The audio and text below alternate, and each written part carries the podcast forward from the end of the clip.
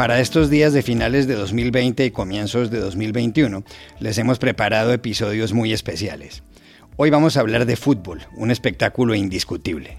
Un par de meses después de que empezara la pandemia, con ligas y campeonatos suspendidos, Juan Carlos Iragorri entrevistó para este podcast a Jorge Valdano. La de Valdano se ha considerado como una de las voces más inteligentes de este deporte, un juego al que conoce desde sus comienzos como jugador hasta su trabajo como comentarista y escritor. No se la pierdan. Hola, bienvenidos a El Washington Post. Soy Juan Carlos Iragorri, desde Madrid.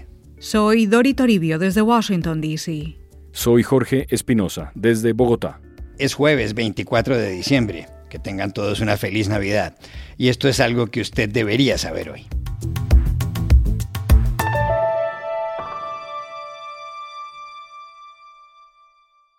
De todos los espectáculos del mundo, el mayor es sin duda el fútbol.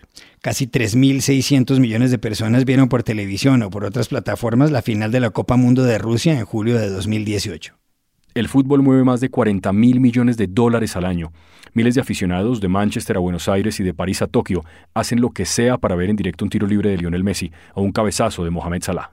Alfredo Di Stefano, Pelé, Johan Cruyff o Maradona han sido auténticos dioses en la historia de este deporte. Muy cerca han estado Franz Beckenbauer, Michel Platini, Puskas, Bobby Charlton y ahora los ojos están también en el fútbol femenino, con cada vez más atención y audiencia, especialmente tras el último mundial que ganó la selección de Estados Unidos. ¿Cómo será el fútbol tras el coronavirus? ¿Qué cambios habrá para quienes lo juegan y para quienes lo ven en los estadios? Se lo preguntamos en Madrid al legendario Jorge Valdano, campeón con Argentina en el Mundial México 86, exentrenador del Real Madrid y autor de varios libros. El, fútbol es un fenómeno exageradamente humano, por lo tanto todo lo que nos ocurra a nosotros después de esta crisis del coronavirus le ocurrirá al fútbol. Se sentirá más vulnerable, tendrá menos eh, pulsión consumista porque muchos equipos entrarán en crisis. No creo que haya demasiados cambios con respecto al juego salvo en estos momentos excepcionales que requieren de medidas excepcionales. Por ejemplo, la adopción de cinco cambios en los partidos en algunos países en donde haya que jugar dos días por semana y con temperaturas muy altas. No es que yo esté de acuerdo con estas medidas, yo creo en la estabilidad de este juego primitivo, creo que en eso reside su secreto, en su condición, como decía Javier María, de salvaje y de sentimental. Pero eh, durante algún tiempo tendremos que acostumbrarnos a estas eh, cuestiones, a estos pequeños cambios eh, del juego. Y en cuanto a los aficionados, primero van a tener que soportar un espectáculo sin público, lo que es muy, muy grave eh, la esencia de cualquier espectáculo es tener espectadores. y, en este caso, eh, lógicamente, eh, vamos a tener que lamentar un fútbol absolutamente descafeinado.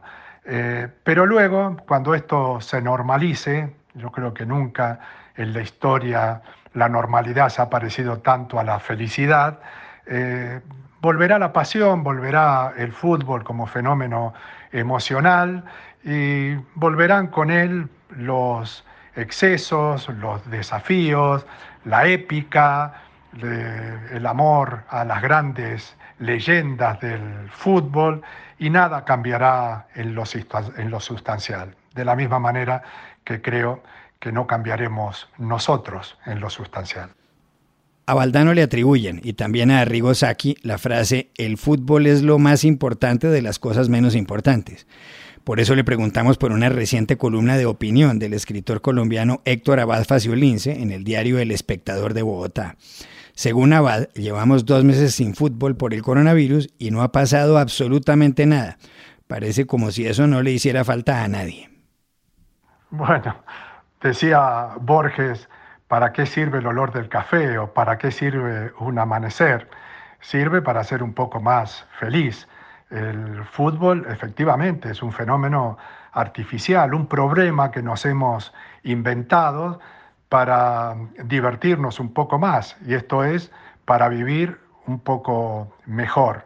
No está entre las cosas sustanciales del ser humano, pero eh, evidentemente hay muchísima gente que alrededor del fútbol crea su propio paraíso. No me digan, eh, porque no estoy muy seguro si eso es bueno o malo socialmente, pero forma parte de una realidad indiscutible, además en el mundo entero, o sea que algún secreto habrá para que produzca un fenómeno de comunicación tan pero tan grande, además en niños y en mayores, en gente de todas las razas, en cualquier punta del mundo y en ciudadanos eh, de cualquier cultura, incluso de cualquier ámbito eh, socioeconómico. Eh, de todas maneras, hemos vivido una, una situación donde no hemos visto a nuestros hijos y a nuestros nietos y tampoco ha pasado nada. Nada en, en términos sustanciales, pero eso no nos ha hecho ni mejores ciudadanos ni nos ha permitido eh, ser más felices. Sencillamente ese estado de excepción nos ha privado de cosas esenciales y nos ha privado de cosas secundarias que nos ayudan a vivir mejor. De todas maneras, eh, este juego, efectivamente, que como todo juego está fuera de la realidad, eh, ha dado paso a una industria que por decirlo eh, solo eh, con respecto a España, eh, le da de comer a 185 mil personas. Por lo tanto, para esa gente las cosas son más sustanciales, porque pone en peligro nada menos que su modo de vida. Por lo tanto, a mi admiradísimo Héctor no le ha alterado nada sustancial pero a millones de personas en el mundo estoy convencido de que eh, lo han hecho temblar y que seguramente están esperando que se vuelva a activar para volver a la tan deseada normalidad. Finalmente le preguntamos a Jorge Valdano si no resulta grotesco ofensivo, casi insultante, que en un mundo tan pobre, un jugador como Messi en el Barça, Neymar en el Paris Saint-Germain o Cristiano Ronaldo en la Juventus se hayan ganado más de 125 millones de dólares al año. Bueno, esos prejuicios son muy viejos.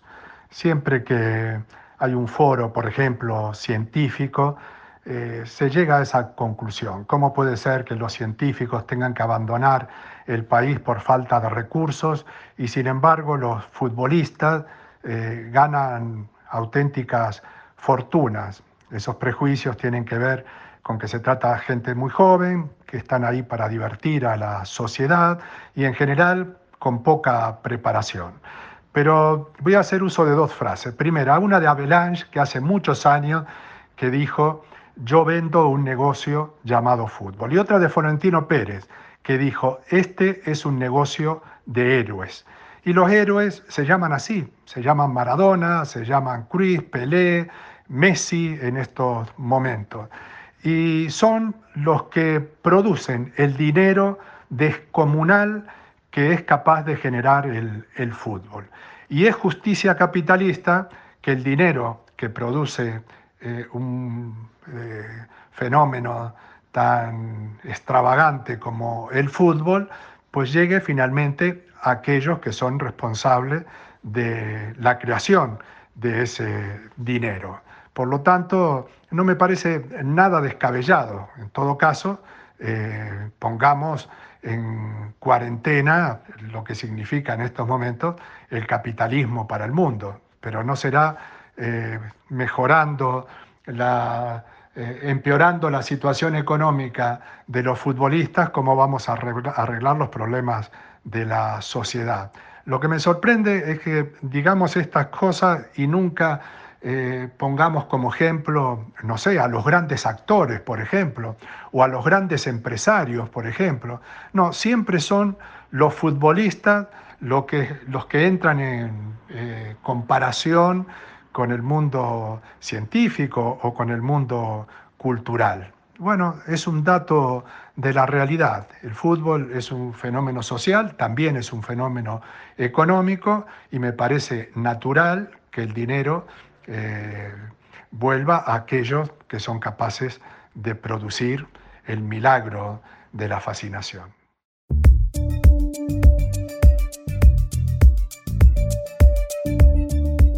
Y aquí termina el episodio de hoy de El Washington Post, El Guapo.